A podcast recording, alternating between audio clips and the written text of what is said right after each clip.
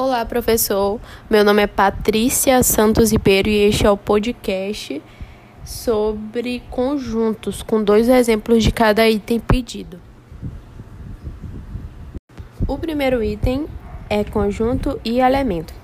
Uma vez que conjunto tem ideia de coleção e elemento tem ideia de cada item de uma coleção, os dois exemplos que eu vou dar são exemplos do cotidiano para melhor entendimento.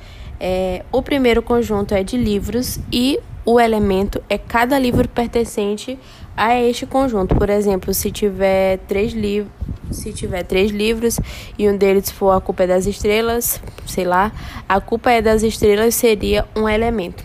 E o outro é conjunto de sapatos e cada sapato é um elemento. Por exemplo, se tiver um sapato azul, esse sapato azul será um elemento pertencente ao conjunto de sapatos. O outro item é sobre, a é sobre a representação dos conjuntos. Eu escolhi dois tipos para dar como exemplo: relação de pertinência e a tabular. A relação de pertinência pode ser representada com pertence e não pertence, por exemplo, este o livro A Culpa das Estrelas pertence ao meu conjunto de livros. E ou, por exemplo, o sapato azul não pertence ao meu conjunto de sapatos e o e a relação tabular, a representação tabular. Essa representação ela pode ser por meio de tabelas, na verdade é por meio de tabelas, e ela é representada por chaves e vírgulas para identificar os elementos pertencentes ao conjunto. Agora os exemplos de subconjuntos. No conjunto de livros, eu posso dar como exemplo os livros que eu gosto e os livros que eu não gosto para subconjuntos. E no conjunto de sapatos, eu posso dar como exemplo os sapatos azuis e os sapatos rosas, como subconjuntos. Sobre o conjunto das partes.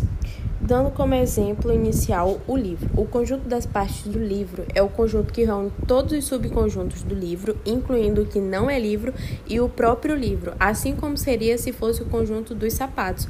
O conjunto das partes do sapato é o conjunto que reúne todos os subconjuntos do sapato, incluindo o que não é sapato e o próprio sapato. Agora sobre o conjunto dos números. Então, é, o conjunto dos números reais é a maior representação dos números, é o que seria a maior bola. Por quê? O maior, o maior elemento onde todos os outros estão dentro. Por quê? Porque no conjunto dos números reais estão contidos os números inteiros racionais e irracionais.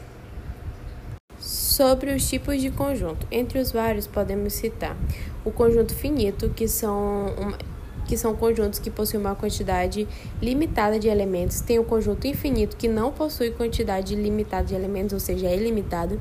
Tem o conjunto unitário, o conjunto vazio e o conjunto universo, além desses outros dois, no qual eu mencionei de forma mais abrangente sobre pertinência e, e, inclusão. Quando o elemento ele está no conjunto, dizemos que ele pertence a esses conjuntos. É, representado pelo aquele Ezinho. E aí, sobre os tipos de relação de pertinência e inclusão, existe a de união, a de diferença e a de interseção, intersecção.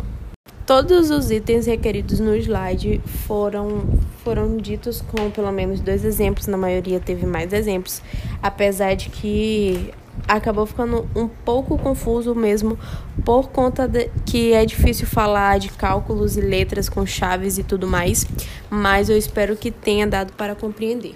Meu nome é Patrícia Santos Ribeiro.